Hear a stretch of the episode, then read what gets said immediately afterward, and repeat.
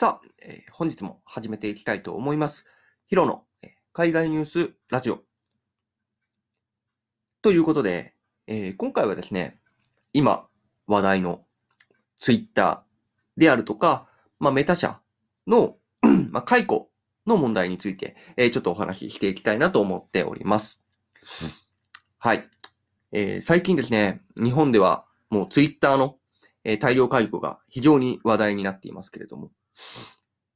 特に、え広報部の人たちが、まあ、意図的に、えトレンドを操作してたんじゃないかとえいう疑惑がまだ拭えないというか、まあそういったところがね、非常に、えーいろいろな、え僕のツイッターのところにもね、えーいろいろなつぶやきが流れてきて話題になってるかなと思うんですけれども、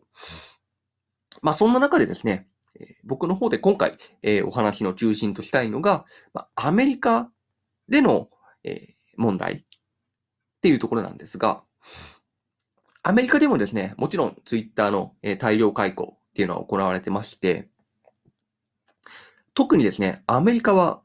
まあ皆様すでにご存知のように、まあ、移民国家なので、まあ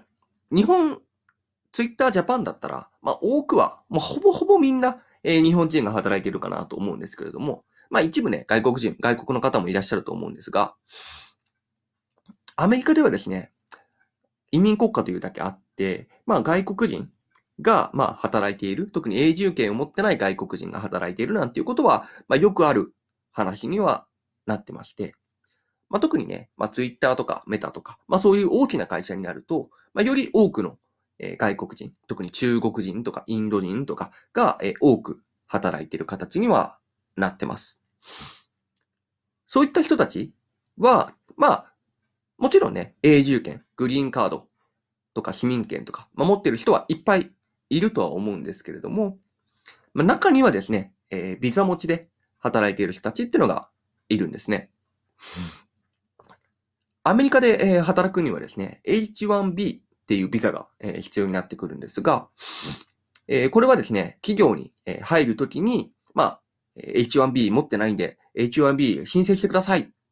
ていう形で、えー企業と話し合って、あいいですよとなったときに、まあ、企業から政府の方に申請して、まあ、ビザを発給するみたいな形になってるんですけれども、まあ、ここがですね、まあ、なかなか外国人だと、まあ、ハードルが高い部分ではあるんですけれども、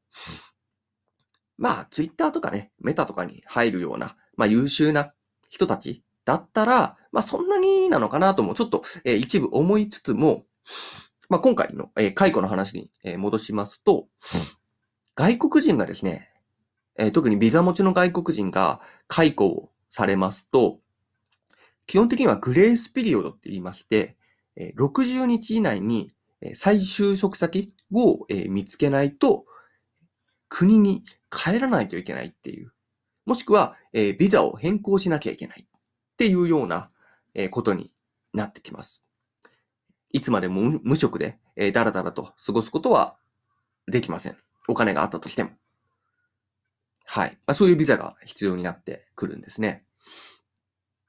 なので、外国人は意地でも次の就職先を見つけないといけないんですけれども、まあ、えーっと、僕もいろいろ調べていたところですね。まあ、いろいろな意見があります。まあ、ツイッターとかメタとかに、まあ、働いていたような、まあ、テック系の優秀な人材については、えー全く就職先には、次の就職先には困らないだ、困らないだろう。っていうようなところもあれば、まあ、やっぱり、あの、まあ、みんながみんな優秀なわけじゃないから、みたいな、えーようなところもあれば、本当にいろいろな意見があるんですけれども、まあ、どうやらアメリカの、特に、まあ、田舎の方というか、まあ、ニューヨークとかロサンゼルスじゃない、まあ、中部といいますか、まあ、そういったところだと、まあ、少なくとも、えー優秀なテック系の人材っていうのが、えー人手不足で集まってないっていうようなところがあるらしくて、まあ、そういったところは、えー積極的に、まあ、外国人であろうと、まあ、優秀であれば、えー雇いますよというようなところはあるようなので、やっぱりですね、えーそういった優秀な人材は、何か職業、どうしてもつくことができないみたいな、えーことはほとんどないのかな、って言ったような印象にはなってます。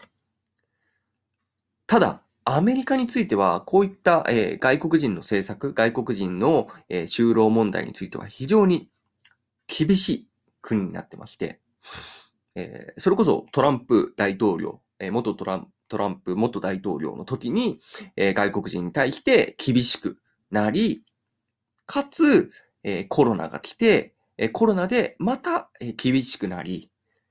みたいな形で、どんどんどんどんとですね、え移民に対する政策っていうのは、アメリカでは厳しくなってきています。なので、そういったことを踏まえて、えよりですね、もうちょっと外国人が働きやすい、えカナダに移っていくっていうような動きも一部あるようで、まあそういったところでね、え良い人材のカナダへ流出してしまうみたいな動きなんかも出てしまっていて、アメリカももしかしたらちょっと焦ってるんじゃないかなと思ったりもしつつですね。なかなか外国人が、えー、まあ外国人というか、えー、他の国で働くというところの難しさを、まあ、感じる今日この頃ではあるんですけれども、はい。まあまあ余談ではあるんですが、えー、ツイッターとかメタとかだと、メタ社とかだと、やっぱインド人、中国人、さっきもちょっと言いましたけれども、インインド人、中国人が、まあ、多く働いてるらしくて、まあ、やっぱりここら辺は優秀なんでしょうね。まあ、特にインド人なんかは、あらゆる名だたる企業の CEO にどんどんと中国人、あ、中国人じゃない、インド人が、えー、登用されてたりしますよね。インド人が投げ上がっていったりしてますよね。まあ、インドも中国もね、今まさに上り上司の国なので、えー、そういった国民性というか、まあ、パワフル、今まさに自分が活躍すべき時だ。といった勢いで、えー、スキルを伸ばしていっている人たちなんだと思います。まあ、もちろんね、人口まあ、その国の人口、インドも中国も人口が多いので、まあ、その一部優秀な人たちが生まれやすい。っていうのもあるかもしれないんですが、まあ、僕も中国人の、えー、知り合いというか、友人というか、まあ、何人かいますけれども、やっぱりあの、日本人の人よりバイタリティがすごいなっていう印象がありますね。本当に、なんていうか、行動力というか、決断力というか、まあ何より力強さですね。まあそういったところがあるなっていうような、えー、印象があるので、まあそういったところ、まあやっぱり、えー、中国やインドが伸びていって、まあ自分がね、次の世代を担うんだみたいな、えー、意気込みがあるのかもしれませんけども、うん、まあそういった中でね、えー、こういったツイッター、メタの問題、まあ解雇問題がありましたけれども、まあ、例えば中国人とかインド人が今回解雇対象になっていたとしても、まあ、詳細は僕は本当にニュースでしか知らないのでわかんないですけど、なってたとしても、全く問題なく、えー、こういったようなね、優秀な人たちっていうのは次の就職先を見つけて、また新たに活躍していくに違いないかなと思っておりますが、僕は思っておりますが、えー、皆様いかがお考えでしょうか？はい。ということで、本日はここまでとなります。お聴きいただきましてありがとうございました。それでは、良い一日を。